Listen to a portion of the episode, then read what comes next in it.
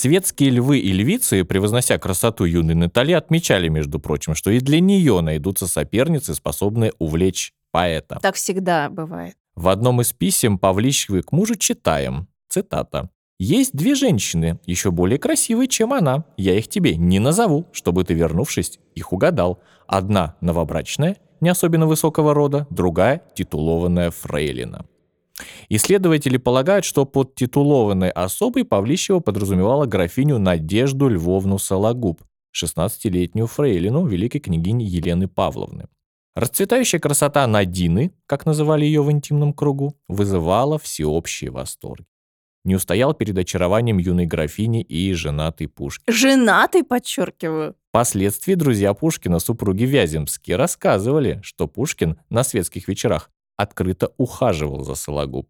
Судя по письмам Пушкина, Наталья Николаевна ревновала супруга ко всем более-менее привлекательным женщинам и своими упреками постоянно заставляла оправдываться в том, что его поведение не выходит за рамки благопристойности. Ну, я бы здесь, конечно, обязательно еще такой момент отметила. Здесь было больше чего? Беспокойство за брак, беспокойство за своего супруга, да, или же женская ревность, красоте юной, блистательной Надины, да, ну... Тогда же понятие красоты, там, в 30 лет ты уже старуха была, да, Да. то есть э, объективно понятно, да, что соперничание с молодыми, оно дорого обходится тем, кто как бы уже вышел за возраст, который считался тогда привлекательным. Мгм. И поведение Натальи Николаевны тут абсолютно оправдываемое. Ну как это, раз он, раз это ее муж, почему нельзя ему это высказывать? Но об- не об этом речь. Дело в том, что юная Надежда Сологуб подверглась, как мы бы сейчас сказали, настоящему хейту со стороны Натальи Николаевны, потому что это и в письмах, и в воспоминаниях современников это зафиксировано.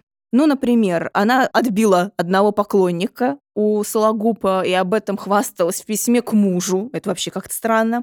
Вот, например, он э, говорит о том ей в одном из обратных писем, что лучше бы ты о себе писала, чем о Сологуб, о которой забираешь в голову всякий вздор. Насмех всем честным людям и полиции, которая читает наши письма. А мы напоминаем нашим слушателям, что действительно в те годы полиция просматривала все письма, в общем, контролировала многое. Это называется аккуратным словцом перлюстрирование. Да, я его забыла, поэтому я так долго это объясняла. А полную версию выпуска вы сможете послушать эксклюзивно в стриминговом сервисе «Звук». Ссылка в описании.